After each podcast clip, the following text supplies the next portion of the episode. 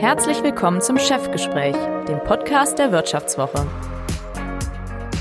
So wurde ich die Nummer 1 von Christian Schlesiger.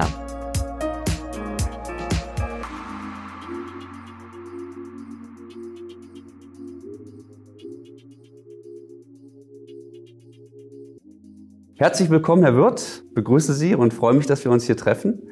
Wir sitzen hier im Sudhaus äh, im Salon äh, und ich habe gelernt, das ist eine ehemalige Brauerei und äh, das Sudhaus braut auch immer noch das eigene Bier. Ist das jetzt das Wirtbier? Kann man schon sagen. Ja, ja, ich meine, dieses äh, Sudhaus gehört zu diesem Areal hier von der Kunsthalle. Und äh, wir haben da eine kleine Hausbierbrauerei eingerichtet. Das heißt, Sie trinken ab und zu abends dann mal Ihr eigenes Bier sozusagen. Ja, das kommt schon vor. Sie haben Kunsthalle gerade erwähnt, äh, sehr interessant. Wir sitzen im, oder das Sudhaus äh, befindet sich ja gegenüber äh, von der Kunsthalle Wirth oder dem Kunstmuseum Wirth. Das ist ja Ihr äh, Museum, wenn man so will. Sie haben es finanziert, Sie haben es gefördert. Hier in diesem Raum ähm, gibt es auch noch ein paar, gibt es auch ein paar Kunstwerke, Ölmalereien, Ölgemälde und äh, Lithografien. Äh, wie oft sind Sie denn eigentlich in Ihrer eigenen Kunsthalle? Ach, das ist nicht allzu oft. So im Monat einmal, würde ich sagen, hm. komme ich schon hierher. Teilweise mit Gästen, mit Geschäftsfreunden oder wenn eine neue Ausstellung eröffnet wird, wenn eine Vernissage ist. Da bin ich dann auch gefragt, ein paar Worte zu sagen. Mhm. Und äh, ich finde es ja. sehr, sehr beeindruckend. Ich habe vorhin auch mal einen Rundgang gemacht durch die Kunsthalle. Äh, interessant finde ich ja auch, gelesen habe ich, dass sie oder dass ihre Sammlung ja mittlerweile über 18.000 Kunstwerke umfasst. Und ähm, da muss man ja ähm, schon mal neidlos anerkennen, das ist ja quasi ihre zweite unternehmerische Leistung, ja, wenn man so will. Sie haben eine, ein gigantisches ähm, ja, Kunstimperium aufgebaut, wenn man so will. Äh, haben Sie eigentlich mal den, den Marktwert Ihrer Sammlung ermitteln lassen? Ja, natürlich. Das äh, machen wir jährlich äh, durch Wirtschaftsprüfer, durch unabhängige Sachverständige, Fachleute. Ich meine, die Sammlung gehört ja dem Unternehmen. Wir haben da. Muss bilanziert werden quasi dann, ne? Bitte? Muss bilanziert werden dann ja, auch. Ja, ja, natürlich. Mhm. Und zwar zum Ankaufswert. Also da stecken heute ganz nette Reserven drin. Ja, das ist interessant. Das wird bilanziert zum Ankaufswert. Sie haben ja in den 60er Jahren, letztes, im letzten Jahrhundert, damit angefangen. Äh, das heißt, ähm, wenn man überlegt, wie sich der Kunstmarkt entwickelt hat, ähm, da steckt eine ordentliche Reserve drin. Ja, ja, das geht schon in den dreistelligen Millionenbereich, gehe ich mal davon aus. Obwohl es natürlich auch unter den 18.000 Anschaffungen gibt, die heute weniger wert sind, als sie gekostet haben. Solche Art von Leichen hat wohl jeder Sammler im Keller. Aber äh, netto, netto äh, überwiegt also deutlich der Wertzuwachs. Ne? Mal, wenn ich ein Beispiel kommt mir gerade in den Sinn von dem Eduardo Chilida, mhm. haben wir ja ganze Menge Skulpturen äh, erworben, noch solange er gelebt hat. Und äh, da habe ich eine Außenskulptur gekauft, äh, die ist 24 Tonnen schwer. Äh, die heißt äh, Basoa, das ist auf äh, äh, seine Sprache der Wald. Ja. Und äh, da habe ich 1,5 Millionen D-Mark damals bezahlt. Mhm. Ich meine, das Werk ist heute mindestens 6, 7 Millionen Euro wert. Ne? Gute Investition. Ja, genau. Wir wollen auch über Ihr Unternehmer und Ihre unternehmerische Leistung sprechen, ähm, Ihre erste Karriere, Karriere sozusagen. Ähm, Sie haben mit 19 Jahren äh, den Betrieb Ihres Vaters übernommen. Ihr Vater ist gestorben damals. Ähm, Sie sind als 19-Jähriger sind Sie eingestiegen quasi ins kalte Wasser. Ich glaube, es war ein Zwei-Mann-Betrieb auch. Ne? Das waren das war nicht so sehr ins kalte Wasser. Ich war ja schon fünf Jahre okay. im Betrieb tätig. Hm, ja. Also Aber dann ja, plötzlich Chef. Ne? Ja, genau. Ja. Waren Sie nicht überfordert mit dieser Situation? Ich hatte gar nicht die Zeit dazu. darüber nachzudenken, ob ich überfordert bin oder nicht. Ich meine, ich musste ja für die Familie sorgen. Die Mutter war da, mein zehn Jahre jüngerer Bruder. Und das Unternehmen musste ja irgendwie weitergehen. Und da haben sie dann gar nicht so sehr viel Zeit, sich große philosophische Gedanken zu machen. Man geht einfach los und arbeitet und versucht, das Ding in die Gänge zu bekommen. Und das ist dann auch ganz gut gelungen. Kann man wohl sagen, aber hatten Sie denn damals schon eine Ahnung, dass Ihr Geschäft so groß werden oder annähernd so groß oder zumindest groß werden könnte? Nee, das habe ich mir damals nicht überlegt. Das muss ich gern zugeben. Ich schüttel heute als mal noch den Kopf wenn ich so morgens mal auf den Campus fahre in Künzelsau und die ganzen Gebäude da stehen sehe, wunder, wundere ich mich selbst, dass das Ding so groß geworden Auch ist. heute immerhin jetzt 77.000 mhm. Mitarbeiter ja. weltweit und ein Umsatz äh, 2019 von 14,2 Milliarden mhm. Euro. Ähm, das sind doch schon ganz schöne Dimensionen für ein Familienunternehmen. Das heißt, Sie wundern sich selbst heute noch immer über den Erfolg. genau. Ja. Ja. Inwieweit hat denn eigentlich ähm, der An oder das, der Wille zum, zum Erfolg, der Wille zum Reichtum auch, inwieweit war das für Sie ein Antrieb damals? Ja, natürlich. Ich meine, ich war eigentlich immer schon als äh, Junge recht neugierig so. Ich habe mich immer interessiert für allerlei Dinge, wollte wissen, was ist hinterm Berg, was kommt ums Eck. Und äh, so habe ich mir dann immer wieder natürlich mit dem Geschäft, mit der Firma Ziele gesetzt, habe gesagt, jetzt sind wir hier, sollte doch eigentlich möglich sein, auch das zu erreichen. Probieren wir es. Mhm. Und zack, das hat dann auch funktioniert und so ging das eben Schritt für Schritt aufwärts und äh, Worauf führen Sie denn Ihren Erfolg eigentlich zurück? Gibt es da etwas? Ja gut, äh, zunächst war es eine sehr günstige Zeit. Ich meine, in den 50er, 60er Jahren des letzten Jahrhunderts war äh, das Land kaputt, es musste wieder aufgebaut werden. Und äh, so hatte ich oft mehr Probleme, Ware einzukaufen, als überhaupt zu verkaufen. Mhm. Ähm, Ein Luxusproblem dann, äh, quasi, ja, wenn man Natürlich so haben wir auch viele Dinge wahrscheinlich besser gemacht wie unser Wettbewerb. Der Wettbewerb ist äh, heute noch eigentlich äh, von der Überzahl der normalen Schraubenhändler her äh, lokal organisiert, also die arbeiten im Umkreis von 50, maximal 100 Kilometer von ihrem Firmensitz, während äh, wir ja über ganz äh, ganze Republik äh, gearbeitet haben und dann schon 1962, das war sicher einer der wichtigsten Gründe für das Wachstum dass ich schon 62 ins Ausland gegangen bin. Ähm, Sie haben ja quasi Ihr Unternehmen globalisiert, bevor es das Wort Globalisierung gab. Ne? Ja, genau, ja. kann man schon sagen. War das, war das so ein Instinkt oder war das von vornherein auch so ein, so ein strategischer Gedanke bei Ihnen? Ja, nee, das äh, habe ich eigentlich auch von meinem Vater äh, übernommen und gelernt, weil mein Vater war ja äh, 25 Jahre schon vorher in diesem Markt tätig bei der damaligen Firma Reiser in Künzelsau. Und er hat damals schon in der Schweiz und in Österreich äh, Schrauben verkauft. Äh, und er hat dann, nachdem er sich selbstständig gemacht hat, diese Kundenbeziehungen äh, wieder revitalisiert in der Schweiz. Ich durfte ihn begleiten, sodass so die Internationalität eigentlich nicht so ganz fremd war für mich.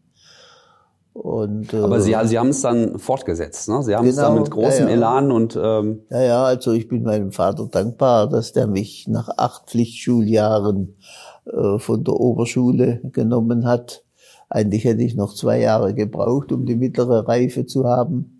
Und äh, das war ein unglaublich weiser Entscheid des Vaters, weil so hatte ich Gelegenheit, fünf Jahre mit ihm zusammenzuarbeiten und drei Jahre die kaufmännische Lehre zu machen, zwei Jahre noch anschließend. Ich habe gehört, wenn man sie heute als Schraubenwirt bezeichnet, was ja immer mal wieder zu lesen ist und so weiter, das gefällt Ihnen gar nicht so gut, ne? Ah ja gut, über den Schrauben wird sind wir heute weit raus. Ja. Ich meine, die klassischen Schrauben, das sind heute vielleicht 25 Prozent unserer Umsätze. Aber immerhin, ne, ist natürlich noch ein großer Batzen. Ja. Ne, also. Mhm. Sie haben die Wettbewerber angesprochen, das fand ich interessant. Äh, die gibt's ja heute noch, also gerade so im Schraubenbereich. Ja. Äh, trotzdem ist Wirt eine Marke, die über alles über, über, vieles, über viele Wettbewerber hinwegstrahlt. Was macht denn eigentlich diese Marke Wirt aus? Warum haben Sie es geschafft und die anderen ja, eigentlich gut, wir nicht? waren halt schon konsequent und zwar unerbittlich konsequent, vor allem in der Qualität.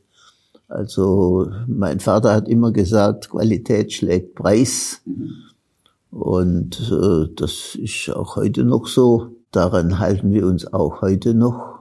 Also wir gehören nicht zu den äh, Billiganbietern, aber der Kunde weiß ganz genau, auf unsere Produkte kann er sich verlassen. Ich habe vor nicht allzu langer Zeit mit einem unserer Kunden aus der Holzbranche ein nettes Gespräch geführt und der sagte mir, wenn ich meinen Gesellen, meinen Mitarbeitern die sogenannten Assi-Schrauben von Wirt wegnehme, hören die auf zu arbeiten.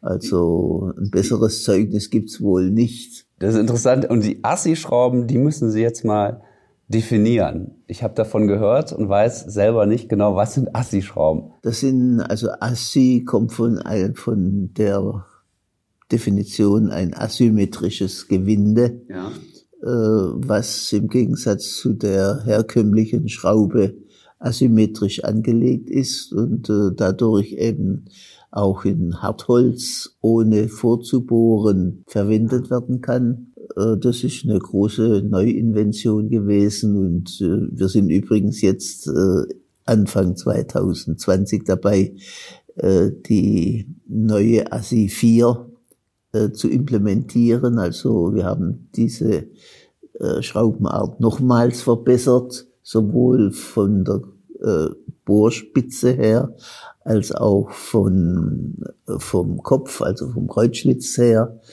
dass die nochmal schneller wird bei der Verarbeitung und äh, wir haben da heute Schrauben, die sind also einen Meter fünfzig lang, okay. einen Meter achtzig lang. Ja. Als Sie gesagt haben, Qualität schlägt Preis, habe ich mich als erstes gefragt, naja gut, bei Schrauben kann ich mir gar nicht vorstellen, wie da eine Weiterentwicklung äh, vonstatten geht. Aber ähm, Sie haben mich gerade alles Besseren belehrt. Also 2020 ist jetzt gerade neues oder wird jetzt gerade oder 2019 wurde jetzt gerade eine neue Schraube ja. eingeführt. Das heißt also auch in dem Bereich, den es eigentlich schon seit 1960 gibt, wo man das Gefühl hat, so da ändert sich nichts, ja, ja. da geht's weiter, ja. Ja, ja, natürlich. Wir bauen ja gerade für 60 Millionen Euro ein neues Forschungs- und Entwicklungszentrum und äh, äh also man wird in den nächsten Jahren noch bisschen staunen, was aus unserem Unternehmen noch alles an äh, Neuheiten kommt.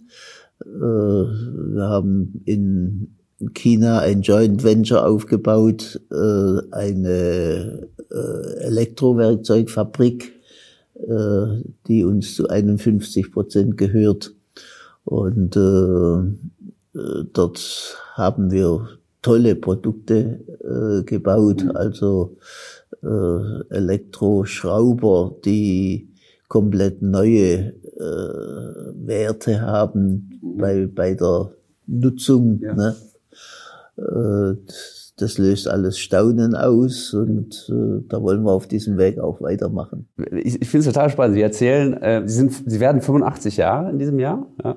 ja. Äh, und äh, ähm, ich habe gedacht, so auch mit dem Alter lehnt man sich vielleicht dann auch ein bisschen zurück und so weiter. Aber Sie erzählen, als wären Sie voll drin und äh, würden das die Geschäfte noch führen. Ähm, wie, wie, wie, wie nah sind Sie noch dran? Also offiziell sind Sie dann ja ähm, Beirat, Sie sind im Beirat, Sie sind, glaube ich, Ehrenvorsitzender im Beirat. Ne? Ich glaube, Ihre Tochter Bettina hat da jetzt die, die ja, Vorsitzende. Ja, ist ein bisschen komplexer. Äh, es ist so, die, wir sind ja zunächst mal ein, eine Personengesellschaft, ja. GmbH und Co. KG. Und äh, die Anteile gehören Familienstiftungen. Mhm. Also ich wollte Erbstreitigkeiten vermeiden mhm. und habe dann gesagt, wir tun einfach mit Zustimmung der Kinder. Das haben wir alles sauber familiär geregelt.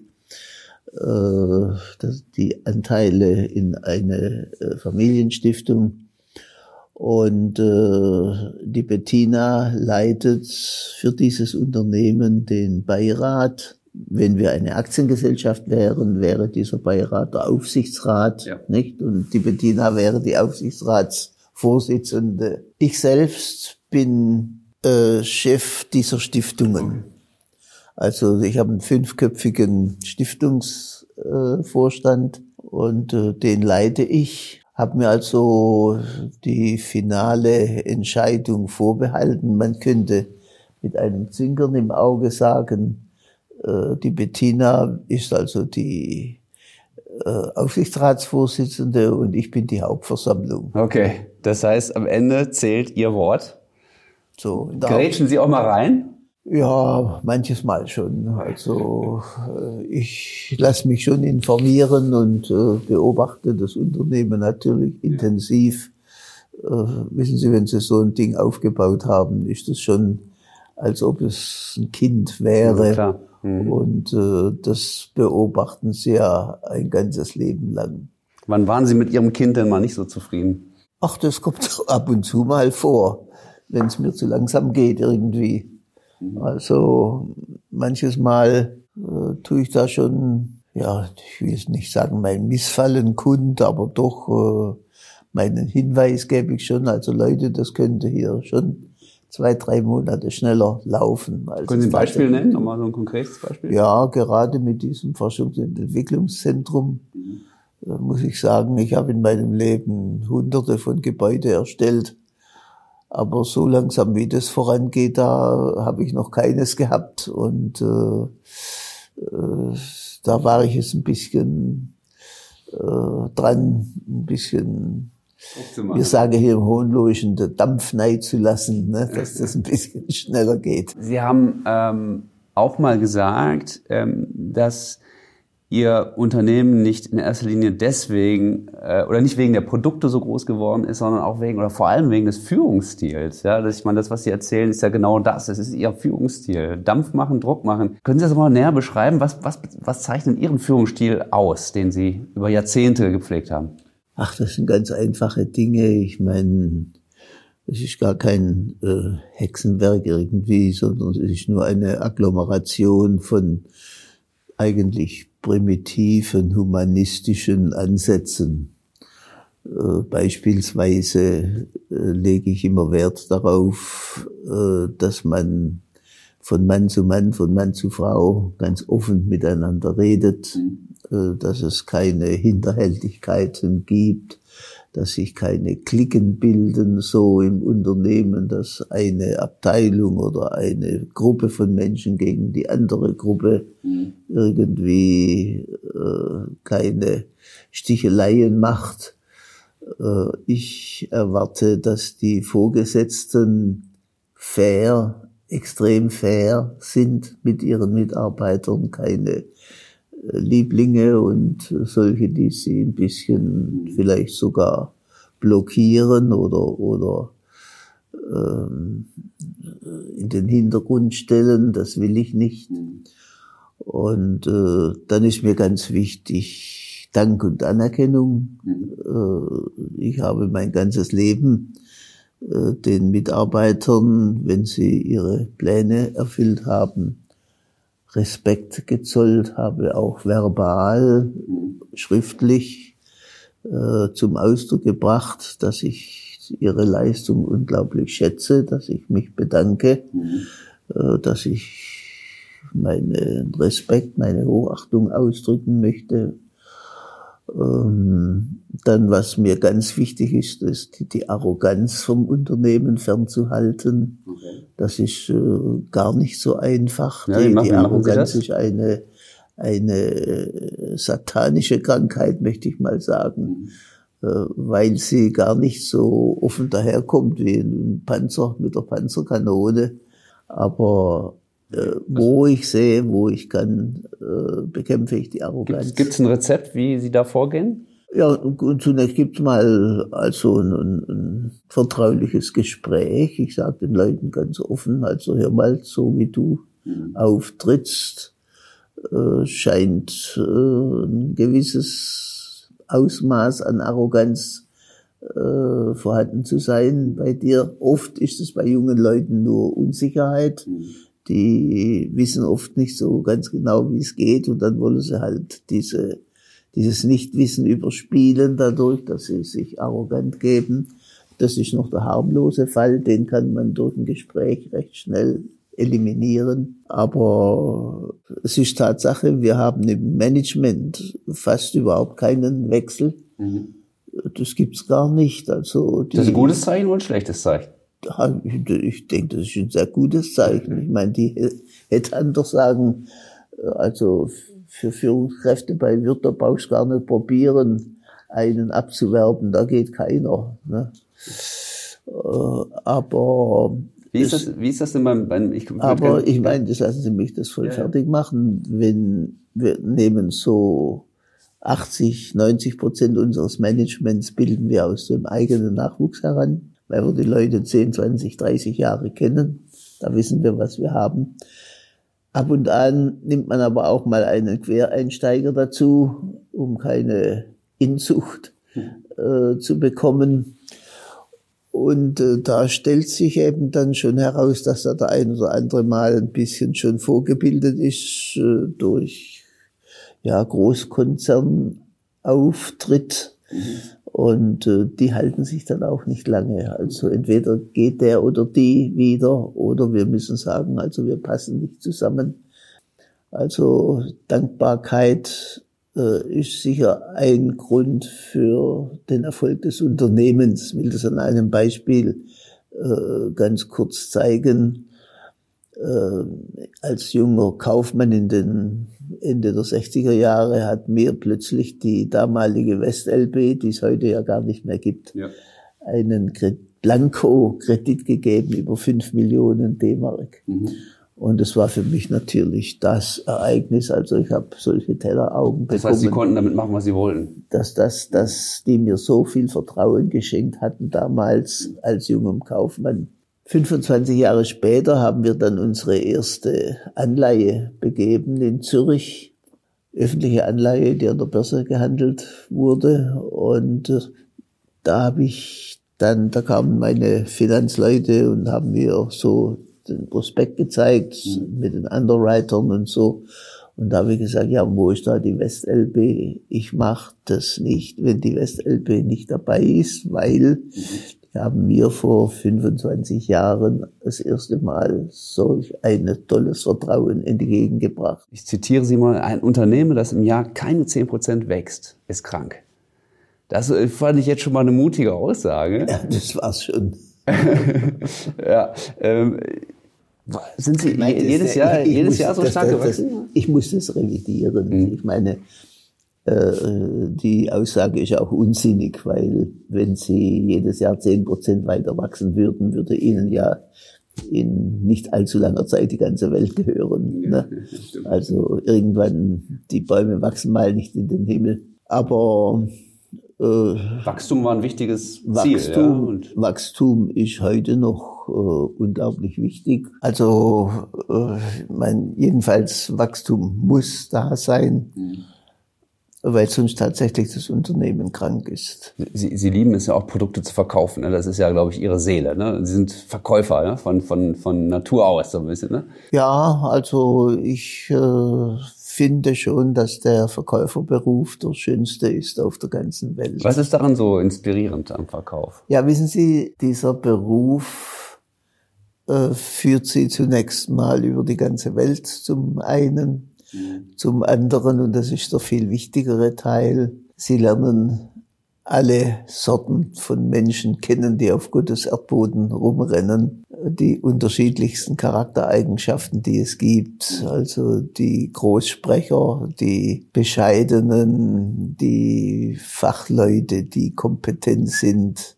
die Schaumschläger, die, also alles, was es gibt, die Angeber. Und äh, ich bild mir mal ein, dass ich in, ich bin jetzt äh, gleich 85 Jahre alt, äh, ich bild mir ein, dass ich mir schon eine unglaubliche Menschenkenntnis aneignen konnte. Mhm. Wenn ich also ein, zwei, drei Stunden mit einem Menschen zusammen bin und mich unterhalte, glaube ich schon ziemlich genau einschätzen zu können, was das für ein Mensch ist, mhm. ob man sich auf den verlassen kann, ob man da eher vorsichtig sein muss und so weiter.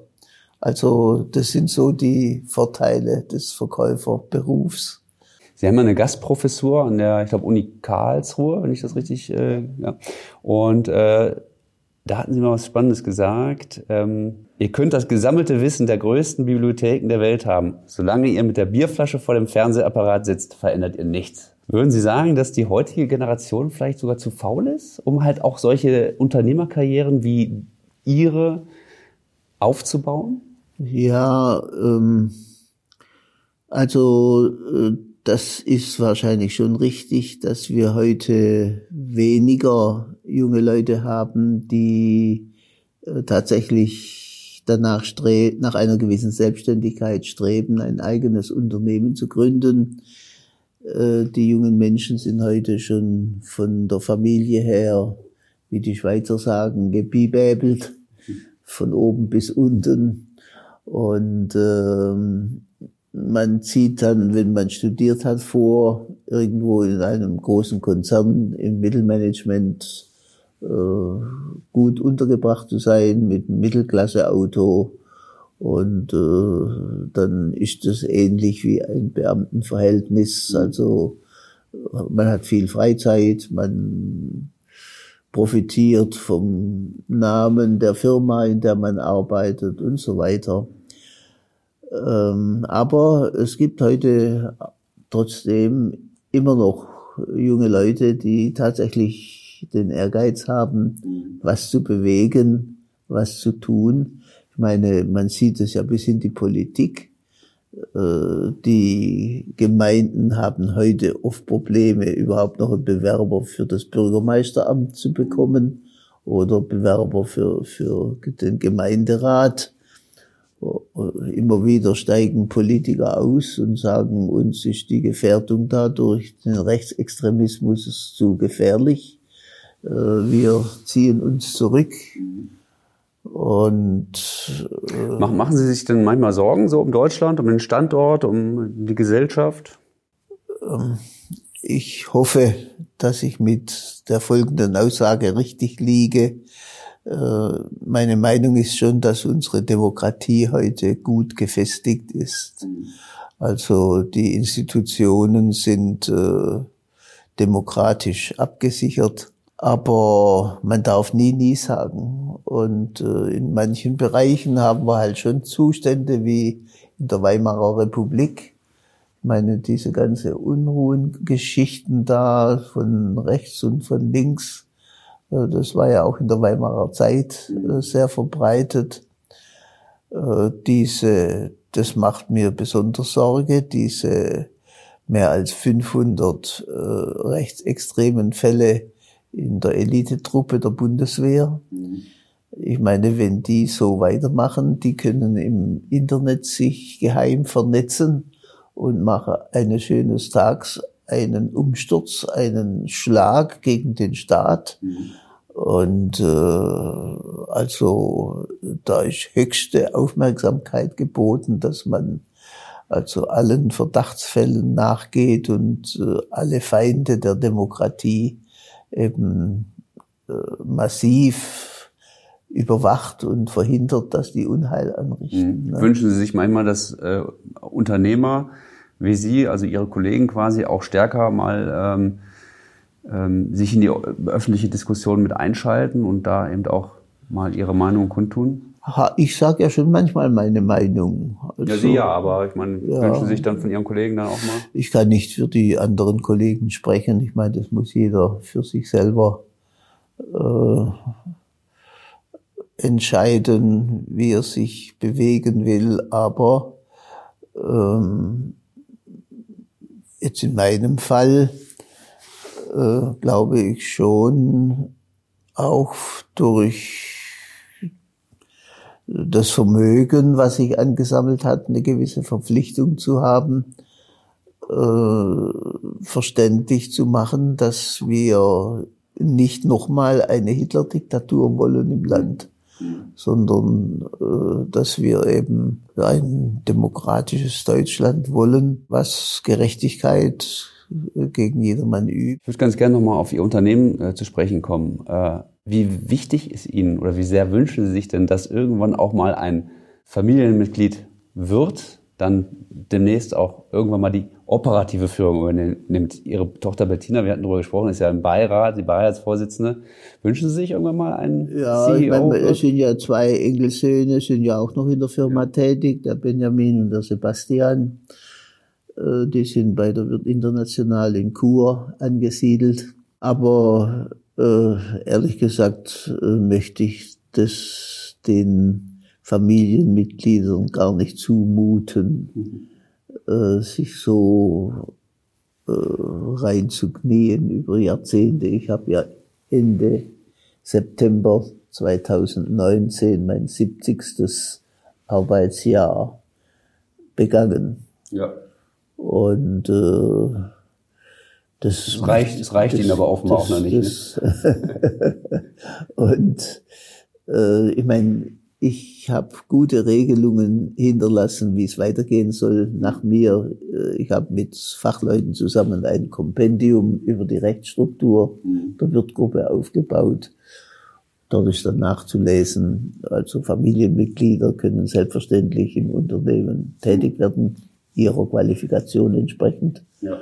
Und wenn zwei gleichwertige Bewerber da sind und einer ist ein Familienmitglied, hat er natürlich Priorität, das ist auch klar. Ich würde ich würd ganz gerne zum Abschluss Ihnen noch äh, ein paar Entweder-Oder-Fragen stellen. Einfach damit man noch etwas näher an Sie, an Ihre Person herankommt.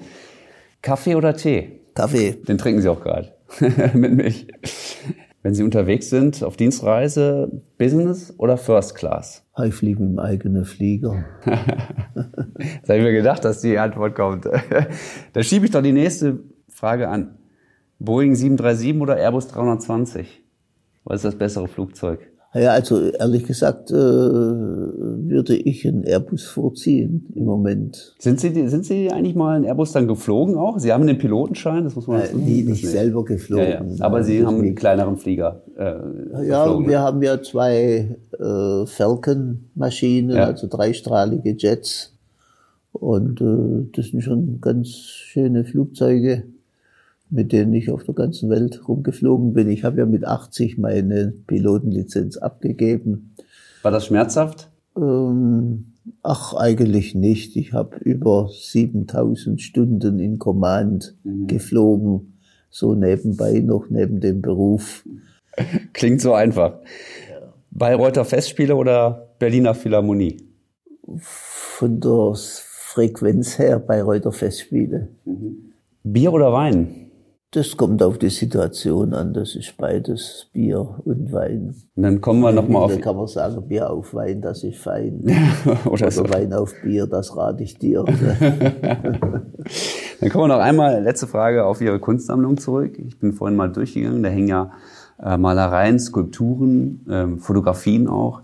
Ähm, was ist denn eigentlich die, die Kunst, die Sie am meisten schätzen? Ist es Malerei, Fotografie, Skulpturen?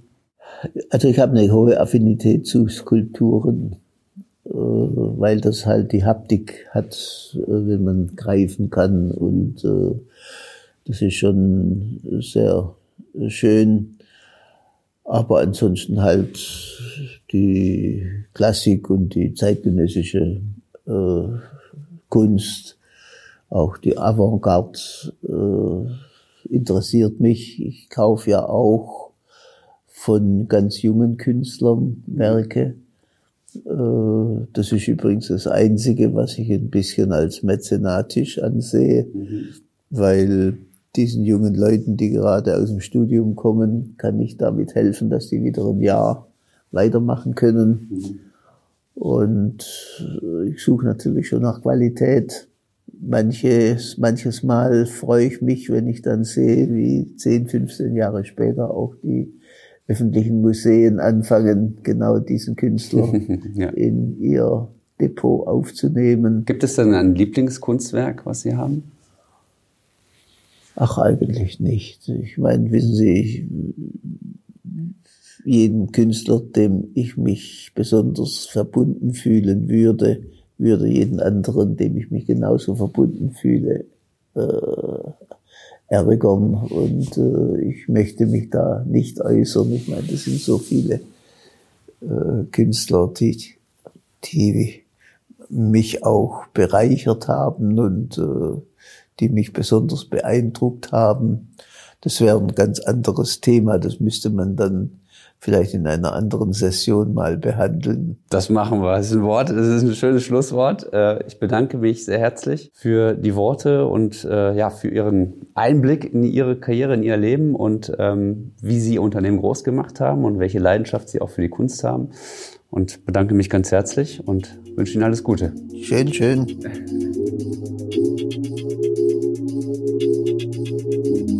Das war Chefgespräch, der Podcast der Wirtschaftswoche. So wurde ich die Nummer 1 von Christian Schlesiger. Unser Podcast wird produziert von Sandra Beuko, Anna Höhnscheid, Ellen Kreuer und Lutz Knappmann. Neue Folgen erscheinen immer freitags um 15 Uhr. Wie Sie unseren Podcast abonnieren können, dazu finden Sie alle Informationen unter vivo.de slash podcast. Herzlichen Dank fürs Zuhören und bis nächste Woche.